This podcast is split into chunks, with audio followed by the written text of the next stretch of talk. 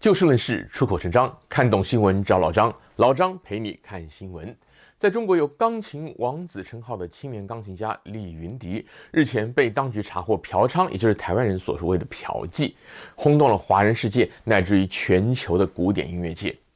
李云迪在公元两千年年仅十八岁的时候啊，就荣获全球首屈一指的肖邦国际钢琴大赛的金奖。不但是首位获得肖邦大赛金奖的中国人，也是史上最年轻的金奖得主。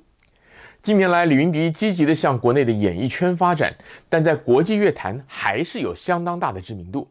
而他被警方拘留之后，不但立即的被中国音乐家协会除名，他参与的所有电视综艺节目也都被下架，广告跟宣传代言通通被取消，可以说在中国大陆遭到了全面封杀。向北京警方举发李云迪嫖娼的是一个名叫朝阳群众的民间团体，这个据说是民间人士自发性组成的守望相助的团体。自从二零一四年至今，已经举发过了将近二十位的名人明星涉嫌嫖娼或者吸毒等等，而这些名人明星多半形象重挫，严重的甚至从此销声匿迹，在演艺娱乐圈永无翻身之日。根据《法制晚报》的报道啊，朝阳群众源自一九七四年，最早是配合公安抓间谍，而现在的朝阳群众则包括治安志愿者、党员巡逻队、专职巡逻队、义务巡逻员和治保积极分子等五大类。他们都是住在北京朝阳区的民众，有可能是遛狗的大妈、散步的大爷、超市的保全或者清洁队队员等等。而由于很多名人明星都住在这个北京朝阳区，所以他们 举报的名人就特别多。也因为他们似乎对公众人物了若指掌，而且屡屡的举发名人的大案，所以啊，被网民戏称为美国 CIA、俄罗斯 KGB、以色列摩萨德，还有《零零七》主角 James Bond 所服务的这个英国军情六处 MI6 之外的世界第五大情报机构。根据不完全统计啊，二零一七年在朝阳群众社群实名注册的就已经有将近十四万人。这一次朝阳群众让李云迪落马，就被网民形容是钢琴王子不敌朝阳大妈。而类似朝阳群众这样的民间群组，在国内也还有不少。好比说，同样出名的西城大妈、海淀网友等等。而这些团体呢，也都被官方拿来作为反恐治安宣传之用。在官方看来，朝阳群众是一个民众自动自发、举报不法、协助当局维护治安的团体，但是也有媒体将这些群众比喻成为散居社会各阶层的县民。当然，我们都知道，县民都是由情报或者治安机构布线的。也就是主动的去安插布置的，但是举报不法的民众呢，却真的有可能是热心公益甚至嫉恶如仇的市井小民，因此当然不能一概而论。然而无论如何，他们却都造成了相同的结果，就是让民众处于无孔不入的监视之下。而在一个多星期之前的海峡对岸，台湾政坛也为了跟县民有关的事情闹得是沸沸扬扬。先是民进党籍的立委黄国书，因为被媒体爆出他在学生时代曾经担任过调查局的县民、监控绿营的政治人物，而宣布退出民进党，并且不再寻求连任。随后，美丽岛事件主要受刑人前民进党主席施明德更是公开宣布，已经去世的民进党的首任党主席江鹏坚曾经在去世前跟他告白，坦承他自己过去是调查局特务，曾经在施明德坐牢期间负责监控施明德的哥哥施明正。而施明德更指控，也曾担任过民进党主席的前行政院院长、现任的驻日代表谢长廷，同样的担任过特务，引发了施明德跟谢长廷的论战。施明德在相关的指控贴文当中表示，当年美丽岛事件的辩护律师，包括这个江鹏坚，还有谢长廷，乃至于陈水扁、苏贞昌等人，都是被国民党政府指派的。他们在案发前都没有参与党外运动，法庭辩论的时候也没有为民主运动来辩护，只不过是根据法条要求法官对这八位被控叛乱罪的主要受刑人从轻发落而已。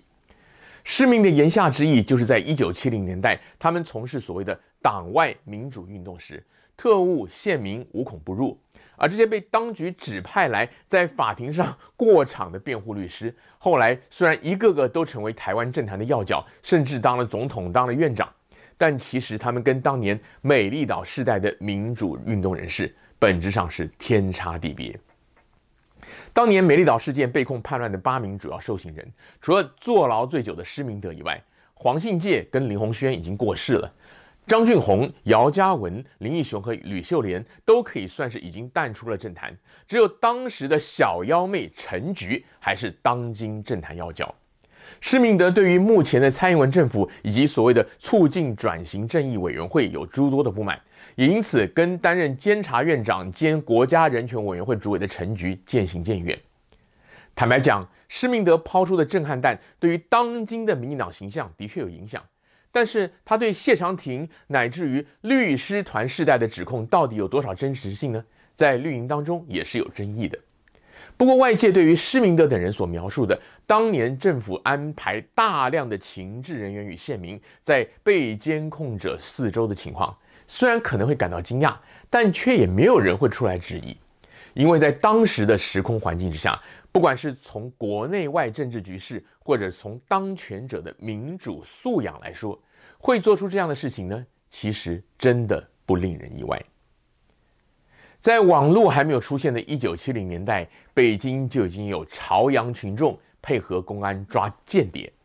而台湾除了安排情治人员跟线民以外，一般民众也都晓得保密防谍，人人有责，因为匪谍就在你身边。相信五十岁以上的民众，不管您是来自两岸的哪一边，对于这些应该也都记忆犹新。然而，如果我们仔细回想当时情景的话，相信大部分没有太强烈的民主观念，对于政治也没有那么感兴趣的民众啊，其实还未必真的会对这种现象觉得很反感，因为绵密的举报监控网络固然是当权者巩固权力的工具，但也对维护社会治安呢起了相当程度的作用。这就是为什么现在台湾五六十岁或以上的时代，还是有不少人很怀念当年那种单纯的生活，因为他们觉得当年虽然是所谓的威权时代，但是治安相对良好，社会井然有序，不像现在虽然政治民主了，社会自由了，但是也出现了许许多多的乱象。对于为数众多的守法良民来说，会对当时感到怀念，其实也不无道理。新时代的青壮年人实在不应该过分的简化，觉得这些长辈都是缺乏民主素养，甚至还觉得他们是因为被国民党洗脑才会如此的是非不分。同样的道理，当台湾民众乃至于西方社会对于中国百姓安于当局的绵密监控感到意外，并且感叹他们在中共政权之下甘于受控，不敢争取自由，甚至还要对当局歌功颂德的同时，其实呢，也应该要试着换位思考一下，到底中国大陆的民众有多少是真正向往台湾式或者西方式的民主，只是敢怒不敢言，还是说其实有很多人是觉得自己反正没有政治野心，也不想要违法犯纪，想说，只要配合政府、配合党，社会就会安定，大家就可以安分守己的过日子的。平心而论，一个在经济上已经发展到一个程度，政治也相对稳定的国家，民主开放应该要到何种程度，跟民众的观感有很大的关系。而民众的观感呢，很大部分则是来自于自己的成长经验。好比说，美国、台湾、新加坡或中国大陆这几个地方，民众对于人权跟法治的观念跟标准呢，很显然会有所不同。